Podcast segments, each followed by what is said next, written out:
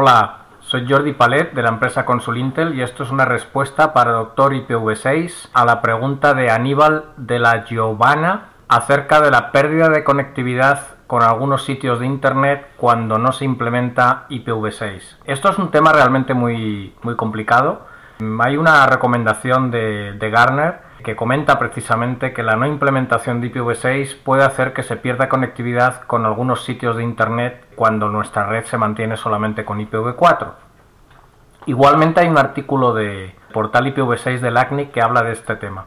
Realmente es muy complejo porque se hace difícil pensar que haya sitios que solo se conecten a Internet con IPv6 lo que pasa es que esto, digamos, no es una forma estricta de decirlo, sino que puede que la conexión de esos sitios a Internet sea fundamentalmente con IPv6 y con mecanismos de transición que permiten el efecto de conectarse a IPv4 pero no de una forma perfecta.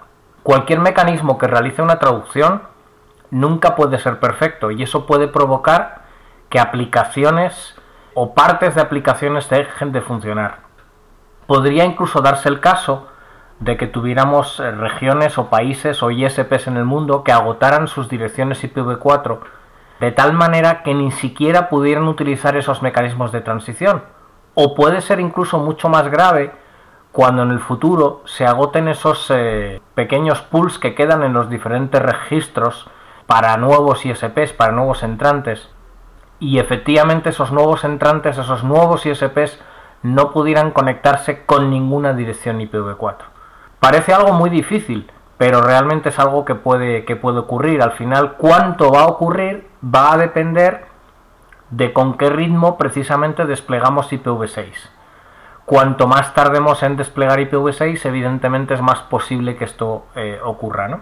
Voy a poner un par de ejemplos que a mí me han ocurrido personalmente y que explicarían este efecto.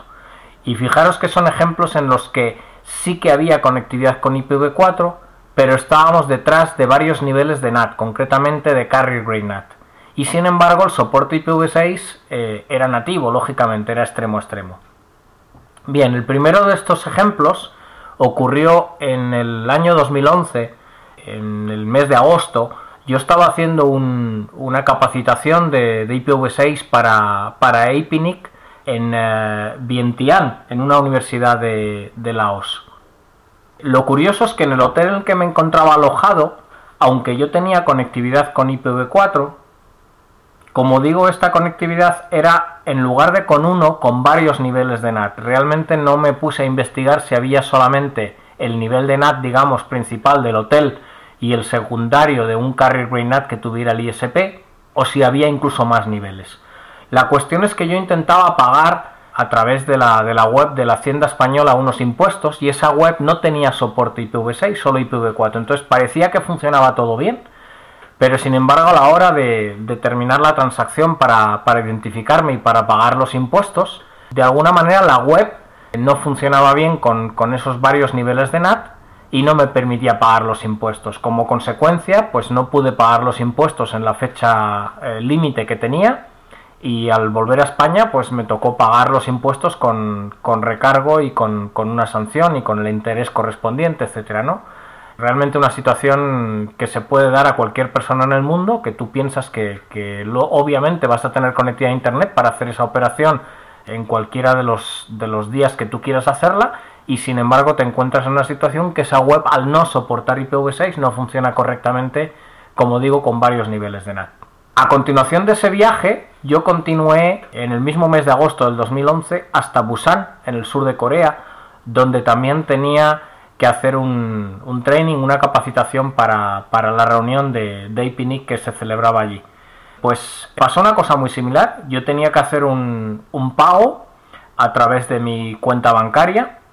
Este pago, bueno, mi banco realmente, cuando te identificas con usuario y password, con eso te permite acceder solamente a, digamos, a los, a los estados de tu cuenta, pero para realizar transacciones, para realizar pagos, te sale una especie de calculadora que tienes que hacer clic en cada uno de los números que te piden el, Eh, con el ratón no sirve teclear los números, simplemente hay que ir haciendo clic porque esos números van cambiando cada vez que te conectas para que precisamente nadie que estuviera escuchando en la red pudiera saber cuáles son las, las claves de, de tu calculadora, digamos.